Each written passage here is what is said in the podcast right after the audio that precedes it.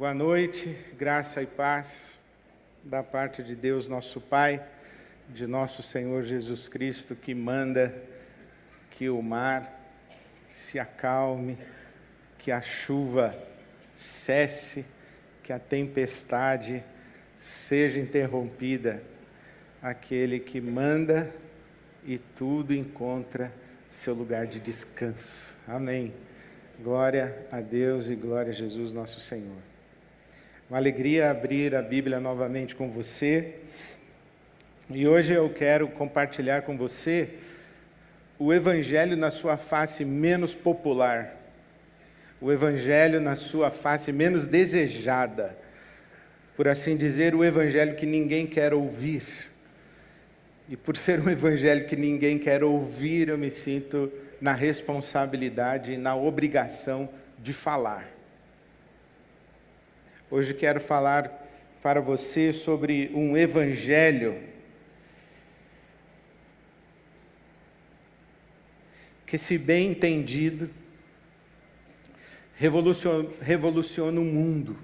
Um evangelho que, se vivido, faz com que o mundo seja absoluta e radicalmente transformado. Você sabe que nos últimos meses meu coração foi capturado pela ideia e o chamado ao discipulado, o colocar-se no caminho, fazer caminho de Jesus, fazer o caminho de Jesus do jeito de Jesus, fazer o caminho de Jesus do jeito de Jesus e com Jesus. O discipulado é isso, colocar-se no segmento de Jesus, ir atrás de Jesus seguir os passos de Jesus, obedecer a sua voz, imitar a sua vida. Ser discípulo, ser discípulo é fazer esse caminho de Jesus. E também você sabe que nos últimos domingos eu tenho lhes falado sobre Maria Madalena. Maria Madalena como esta figura do Novo Testamento que é emblemática, paradigmática do discipulado.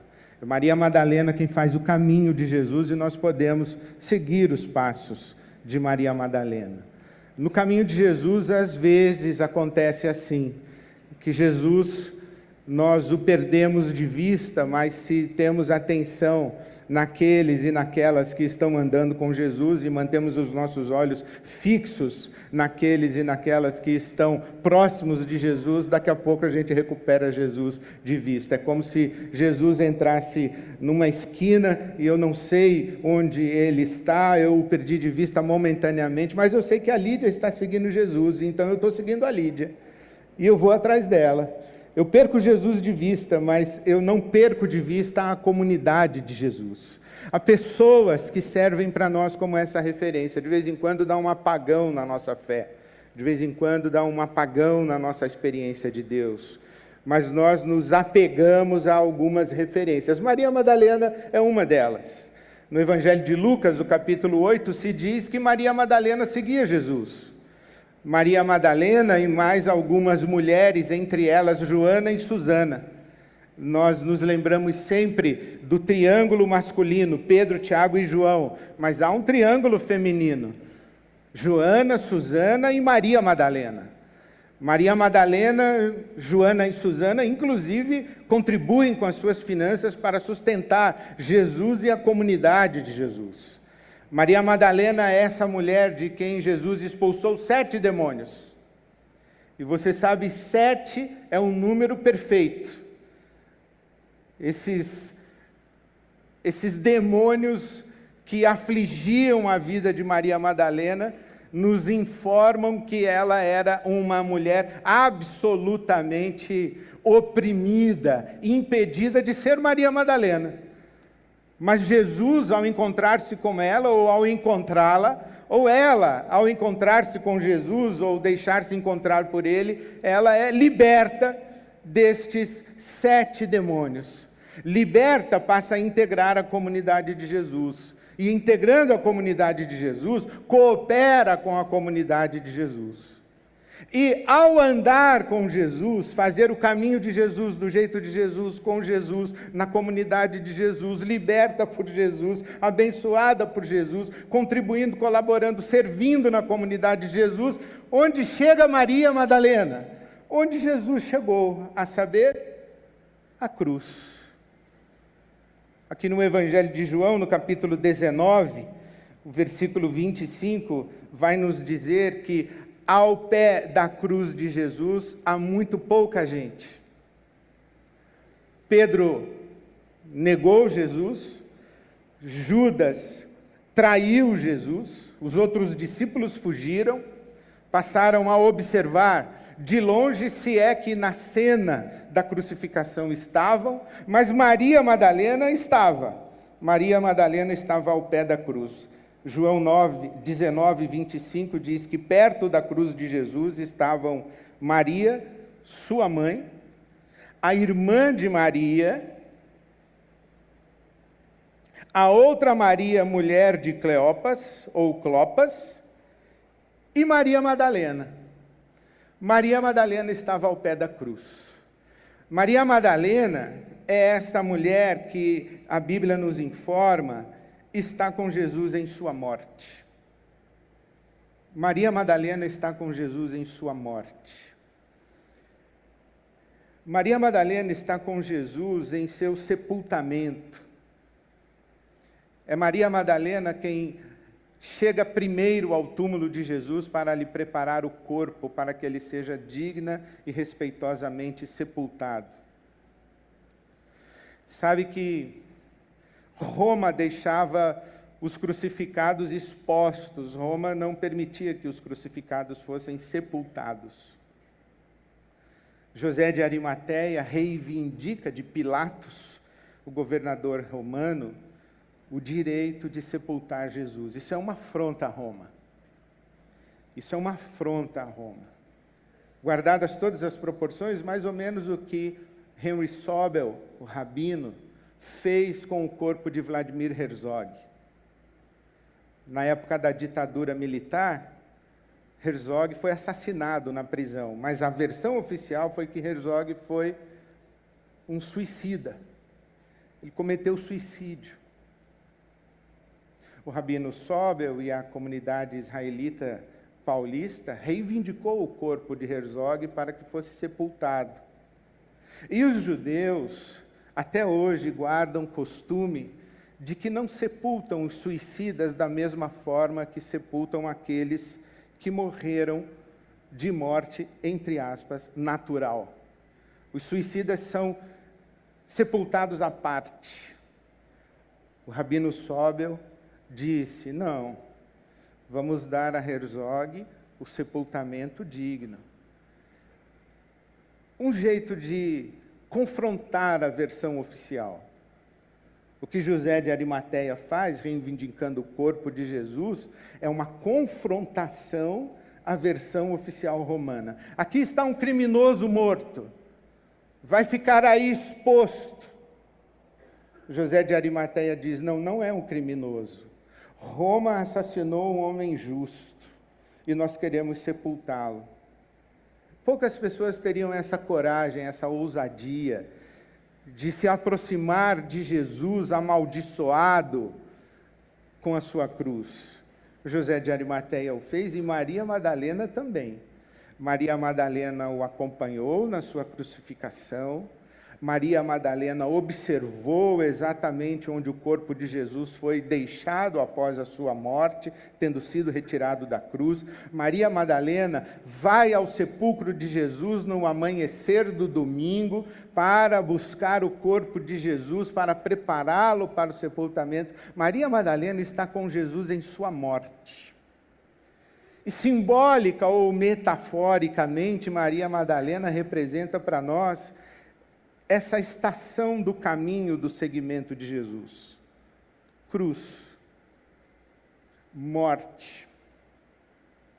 Não é possível seguir a Jesus sem morrer. Jesus não nos deixou essa alternativa. Não é possível seguir a Jesus sem nos identificarmos com Ele na Sua morte. Ele mesmo disse: Quem quiser vir após mim, negue-se a si mesmo, tome a sua cruz e siga-me. Os apóstolos compreenderam isso muito bem, especialmente São Paulo apóstolo. Paulo disse que nós nos identificamos com Jesus em sua morte e por isso nos identificamos com ele em sua ressurreição. É certo que com ele ressuscitaremos. Por quê? Porque é certo que com ele nós morremos. Romanos capítulo 6.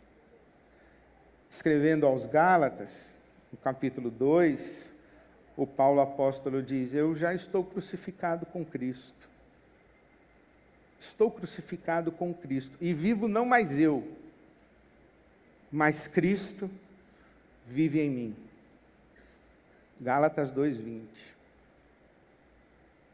Ainda em Gálatas, capítulo 6, versículo 14, o apóstolo Paulo diz: Se eu tenho que me gloriar em alguma coisa, eu vou me gloriar na cruz de Cristo. Porque na cruz de Cristo eu morri para o mundo e o mundo morreu para mim.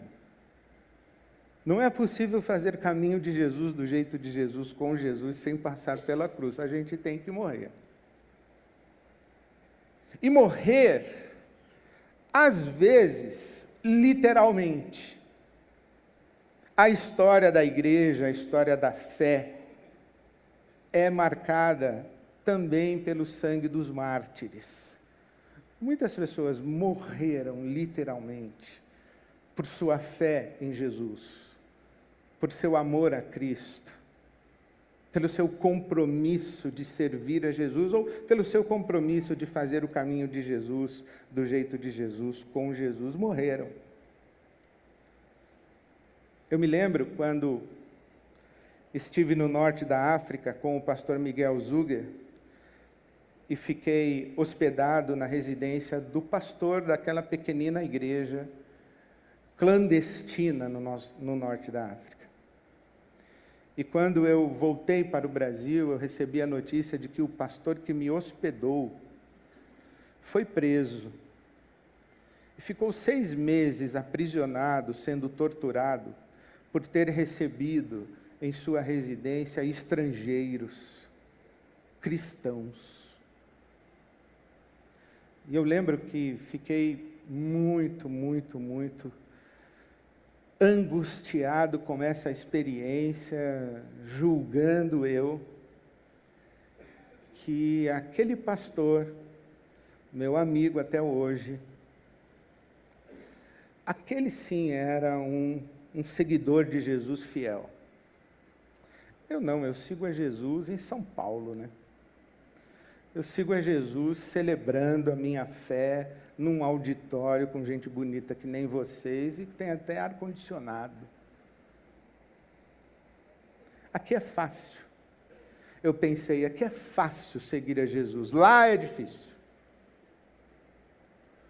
E enquanto eu orava por ele, envergonhado e constrangido, o Espírito de Deus disse para mim: é que você não está morrendo o suficiente aí onde você está.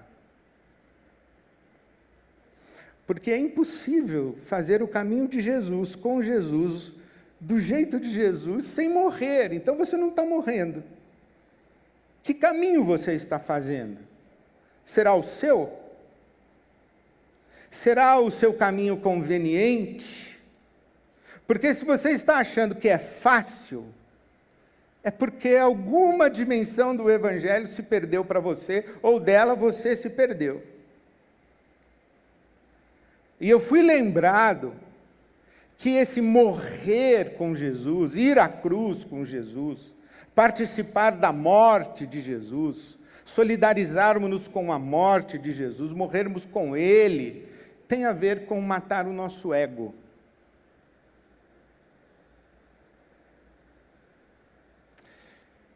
Por isso é imprescindível morrer para andar com Jesus, porque no Gênesis, já na primeira ou segunda página, segunda, terceira, conta-se a respeito do chamado pecado original.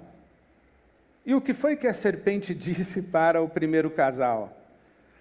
Que se vocês comerem desse fruto, vocês serão iguais a Deus. E aí reside, aí reside a grande tentação do coração humano. Ser igual a Deus, ocupar o lugar de Deus, ser Deus. E o que é ser Deus? Na nossa fantasia, porque é uma visão completamente equivocada de Deus, pelo menos esse Deus revelado no Evangelho, ser Deus para nós é poder tudo. Ser Deus para nós é ser capaz de tudo, ter uma vontade que ninguém pode contrariar e ter o poder suficiente para subjugar todos aqueles que porventura contrariem sua vontade. Eu quero ser Deus. Eu quero ter uma vontade, um desejo que ninguém contrarie e quero ter poder suficiente para que aqueles que não quiserem realizar a minha vontade e o meu desejo, de alguma forma se vejam obrigados a fazê-lo. Sabe como se chama isso? Abuso. Isso chama abuso. Quando eu estou agindo sobre você de tal maneira, a, ou por sedução, ou por promessa, ou por coerção, ou por força de subjugar você, você se vê numa situação em que você não pode dizer não para mim, você está numa relação de abuso, você está sendo abusada abusado por mim. Eu não sou Deus. Não esse Deus revelado nas Escrituras e o Deus de Jesus de Nazaré. Essa ideia de que Deus tem uma vontade que ninguém contraria, controla tudo, faz tudo acontecer como ele bem entende. E quem não concorda, quem discorda e quem é rebelde, ele vai lá e castiga, e pune, condena, abate. Esse não é o Deus e Pai de Jesus. Jesus é o Deus que vai para a cruz. Jesus é o Deus que se entrega voluntariamente à morte. Ele diz: Eu não vou matar ninguém, eu me deixo matar. Eu não abuso. Mas também é muito lindo que Jesus diz: Mas ninguém abusa de mim, não. Porque minha vida ninguém tira de mim. Ninguém me obriga a dar a minha vida. Ninguém força a minha serviço para que eu me ajoelhe contrariado. Não! A minha vida eu, eu a dou de mim mesmo. Eu a dou livremente. E tenho poder para dar e para pegar de volta. Eu estou citando João capítulo 10. Como eu gostaria que você conhecesse tanto a Bíblia, que eu não precisasse dar um endereço para você, que você já soubesse. João 10. É, eu estou em João 10. Jesus diz: É por isso que o meu Pai me ama, é porque eu dou a minha vida. O bom pastor dá a vida pelas ovelhas. Eu dou a minha vida e tenho poder para pegar de volta. É ato voluntário. Porque se a entrega da vida de Jesus não é um ato voluntário, isso é escravidão. Isso é subjugação. Deus o Pai teria abusado do Deus o Filho. Não é isso que a Bíblia fala. Dia desses eu estava concedendo uma entrevista para a Rádio CBN no programa da Petra Chaves, a revista CBN. E ela me perguntou, pastor, o que você enxerga aí para o futuro do Brasil? O Brasil é possível como sociedade? E a igreja evangélica? Aí eu falei, olha, eu acho que é possível, desde que façamos o caminho da humildade, da auto-humilhação. E tentei explicar, mas pelo visto não consegui explicar direito, porque um meu amigo muito querido me mandou uma mensagem depois dizendo no privado do WhatsApp, falou, Ed, desculpa aí, eu não acho que auto depreciação e auto-humilhação seja uma virtude do jeito que você falou. Eu não concordei, não. O resto foi legal, mas essa parte. E eu pude explicar, ou pelo menos tentar explicar para ele, Filipenses capítulo 2. Quando Paulo apóstolo diz que todos nós devemos nos esvaziar, voluntariamente nos esvaziar abrirmos mão das nossas prerrogativas, abrirmos mão das nossas potências, dos nossos direitos, em favor do coletivo ou de algo maior do que nós mesmos. Jesus é esse que se esvaziou.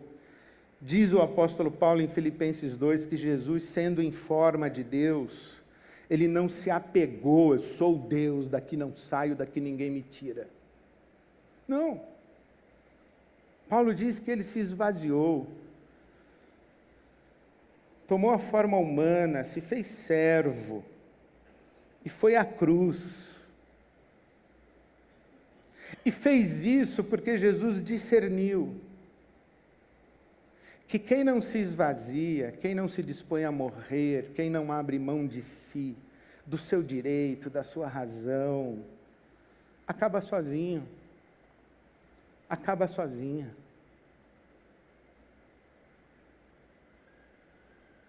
A solidão é a irmãzinha de quem sempre tem razão. A solidão é a irmãzinha, a amiguinha de quem nunca abre mão, de quem nunca se esvazia, de quem não morre. Foi o que Jesus falou em João capítulo 12. Se o grão de trigo caindo na terra não morrer, fica ele sozinho. Mas se morrer, dá muito fruto. Então qual é o caminho de Jesus? Morte. Morte para a vida em comunhão, morte para a mesa cheia de gente, morte para celebração, para festa. Não a morte da subjugação, da escravidão, a morte de quem foi abusado e morreu contrariado. A morte como um ato de coragem. A morte como uma escolha livre, dizendo: Eu escolho você, eu escolho você, eu escolho você na minha mesa. Então, se você quer vida, se você quer reconciliação, se você quer comunhão, se você quer celebração, festa, vou dar um conselho para você: morra. Abra mão de ter razão sempre. Cale-se primeiro. Vire a outra face e peça perdão. Essa é a maneira como a gente morre. Se eu estivesse lá vivendo entre a igreja clandestina, talvez eu tivesse que morrer mesmo. Fazer uma escolha de fidelidade a Jesus que poderia custar a minha vida. Mas eu não estou lá, eu estou aqui. E paradoxalmente eu estou aqui numa igreja com vontade de potência. Ah, como eu me entristeço de ver o voto da igreja disputado desse jeito, palmo a palmo. Como se nós fôssemos reduzidos a seres votantes. Nós não somos seres votantes. Isso é uma das coisas que nós fazemos no exercício da nossa cidadania responsável. Mas essa igreja que quer ser potente, ela não quer morrer, ela quer mandar. Ela não quer dar passos para trás, para servir. Ela quer dar passos para frente e para cima, para governar. Não foi esse o nosso chamado, não, irmãos. Nós fomos chamados para servir. Nós fomos chamados para a cruz junto com Jesus. Eu vou terminar contando essa história do Nietzsche, o filósofo, sabe o filósofo Nietzsche, chamado filósofo da morte de Deus? Ele disse assim que o cristianismo, esse Nietzsche era, era danado. Ele disse assim que o cristianismo é a religião dos fracos. Os fracos inventaram o cristianismo. Que o cristianismo é a religião das ovelhas que inventaram esse negócio de virar outra face, que é para os lobos não comerem elas. Então, o cristianismo é a religião de ovelhinha. Ovelhinha fraca que fica dizendo que você tem que respeitar direitos humanos. Eu, se eu pudesse falar com Nietzsche, não sei se ia dar muito certo, mas eu ia dizer assim: você só se enganou numa coisa. Jesus não é uma ovelhinha fraca. Jesus é o leão da tribo de Judá.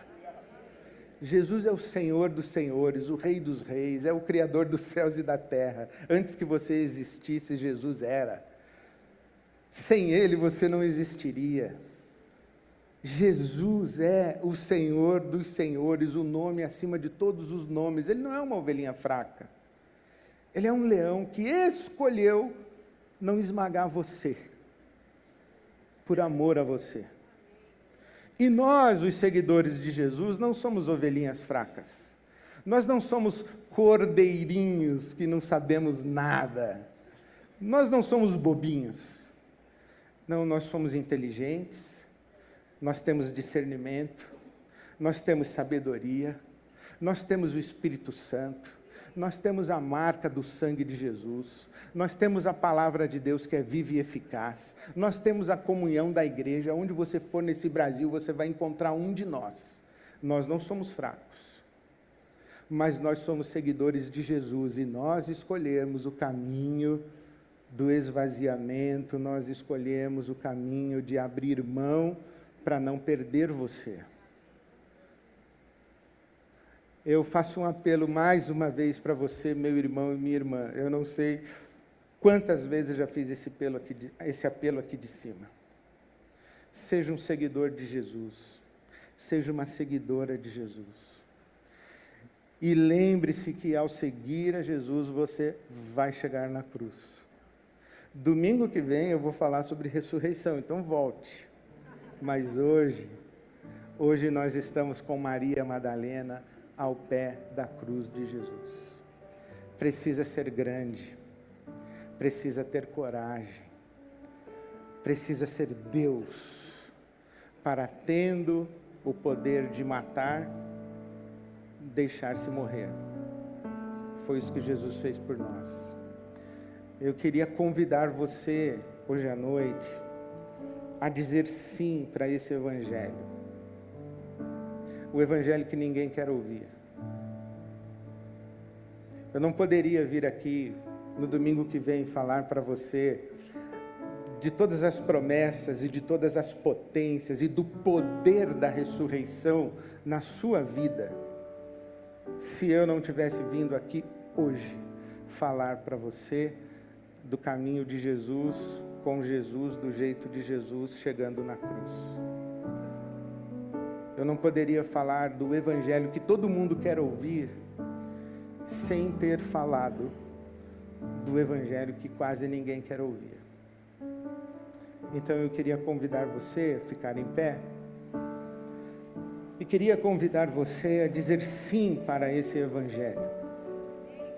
Sim para o evangelho que faz com que você abrace Jesus em fé e se solidarize com ele na sua morte porque hoje Ele está dizendo para você: pessoal, a gente precisa morrer por esse Brasil, senão não vai dar certo. A gente precisa morrer por esse Brasil, senão vai ter sangue na rua. A gente precisa ter a coragem de calar. A gente precisa ter a coragem de virar outra face. A gente precisa ter a coragem de andar uma segunda milha. A gente precisa ter a coragem de amar o inimigo. A gente precisa ter a coragem de trazer para a nossa mesa quem não concorda com a gente e gente com quem a gente não concorda. Senão não vai dar certo. A gente precisa morrer por esse Brasil. E hoje Jesus está dizendo assim: alguém aí quer ir morrer comigo por esse, por esse Brasil? Alguém precisa morrer pela sua família, meu irmão. Se todo mundo lá ficar querendo ter razão, não vai dar certo. Alguém vai ter que ceder. Alguém vai ter que pedir perdão. Vai ser você? Ou vai ter que ser seu marido? Vai ser você ou vai ter que ser sua mulher? Vai ser você ou vai ter que ser sua filha? Vai ser você? Jesus está perguntando para você: olha, nós temos que morrer por esse pessoal. Você vem comigo? Ou eu vou ter que morrer por você e você vai acabar me matando de novo. Então, enquanto nós cantamos, eu queria fazer esse apelo muito radical para você. Você sair do seu lugar e vir aqui à frente e falar assim: Eu estou junto, Jesus, contigo. Eu, eu vou para esse caminho de cruz. Eu vou para esse caminho de cruz, para o caminho de reconciliação, o caminho de paz, o caminho de comunhão. Eu vou contigo nesse caminho de cruz. Enquanto a gente canta, sai do seu lugar. Eu eu peço que Deus tenha misericórdia de mim e quero dizer para você que eu sou a primeira pessoa aqui na frente. Aí depois eu vou orar por você e vou orar por mim também. Mas se você quiser fazer o caminho de Jesus, do jeito de Jesus, com Jesus, sai do seu lugar e vem aqui. Venha ser instrumento de vida, de reconciliação, de paz e de restauração. Pode sair, vem aqui.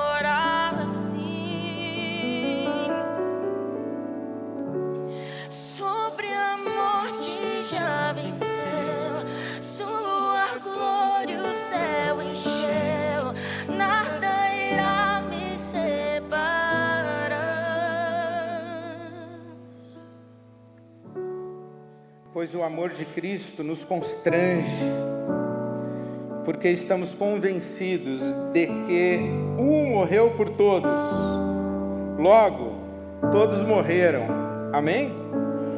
E ele morreu por todos para que aqueles que vivem, nós, já não vivam para si mesmos, mas para aquele que por eles morreu e ressuscitou. Essa palavra é muito potente, né? O amor de Cristo nos constrange e estamos convencidos de que Ele morreu por todos nós. E para que Ele morreu por todos nós? Para que nós possamos morrer com Ele e vivermos para Ele que por nós morreu e ressuscitou. Por isso a gente ouve o apóstolo Paulo falando, né? Já estou crucificado com Cristo, vivo não mais eu, mas Cristo vive em mim, porque Cristo não está na cruz, não, Cristo está vivo. Vivo, vivo em nós, vive você, vive em mim, vive na sua igreja. Obrigado, Senhor. Obrigado, Senhor, pela tua morte, porque o Senhor nos carregou ali naquela cruz. Nós morremos contigo. O Senhor morreu a nossa morte e quando o Senhor morreu a nossa morte, nós morremos contigo. E morremos para ressuscitarmos contigo. Para vivermos contigo, para vivermos a tua vida poderosa. E juntos aqui, mais uma vez, nós dizemos: toma as nossas vidas nas tuas mãos Dá-nos essa coragem de permanecermos crucificados contigo, vivendo para o Senhor, para que o poder da tua ressurreição se manifeste em nós, através de nós, ao nosso redor. Eu te peço, junto com a tua igreja aqui reunida, que onde existe um ego absoluto, maldito e diabólico, destruindo relações, casamentos, famílias, amizades, comunidades. Que a cruz de Cristo prevaleça, que a vitória da cruz de Cristo prevaleça, que haja um banho de sangue redentor, o sangue de Jesus se derrame sobre o nosso Brasil e nenhum outro sangue e sangue de ninguém que o sangue derramado da cruz seja o único sangue derramado sobre esse Brasil. Que seja sangue de redenção, sangue de reconciliação, sangue de libertação, sangue para perdão de pecados, sangue para salvação, jamais sangue para perdição. Usa-nos Usa-nos como teus filhos, tuas filhas, igreja tua, para a paz do nosso país, a começar de dentro das nossas casas, a começar em nossas famílias, a começar em nossas relações mais próximas do nosso afeto, do nosso amor. Promove, Senhor, reconciliações, restaurações, reencontros. Promove paz nós te pedimos e usa as nossas vidas. Usa a nossa boca, o nosso falar, o nosso agir. Usa o nosso abraço para buscar os que estão distantes. Usa a nossa mão estendida para erguer os que estão caídos e abatidos. Usa, Senhor, o nosso sorriso para alegrar o coração dos que choram. Usa, Senhor, as nossas vidas que transmitam a vida que brota do sangue, mas especialmente do túmulo vazio de nosso Senhor Jesus Cristo. Usa, Senhor, as nossas vidas, tem misericórdia de nós, das nossas casas, da nossa cidade, do nosso Brasil. Nós oramos assim, para a glória do teu santo e bendito nome. E em nome de Jesus Cristo, nosso Senhor, descansamos a vida aos teus cuidados, a vida em tuas mãos. Amém, amém, amém, amém. Beijo.